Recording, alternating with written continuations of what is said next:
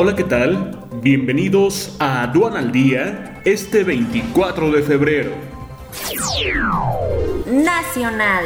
Fiscalía solicita desafuero de Francisco García Cabeza de Vaca, gobernador de Tamaulipas. México suma 181.809 decesos a causa de COVID-19 y 2 millones 52.266 casos confirmados.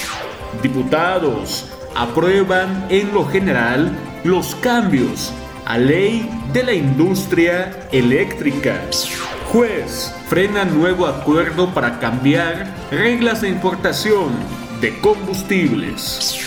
Ingresos del fisco por servicios digitales crecen 915% mexicanos confían más en empresas que en el gobierno de AMLO, según barómetro de Edelman 2021.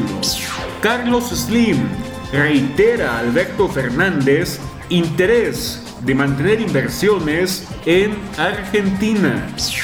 Internacional. Pandemia impone nuevas dificultades a la equidad de género, señala Banco Mundial. Quédate en casa y actualízate con el Congreso Virtual IMEX Total 2021, este 4 y 5 de marzo, totalmente en línea. Conoce el temario completo e inscríbete ya en sencomex.com. Este es un servicio noticioso de la revista Estrategia Aduanera. EA Radio, la radio aduanera.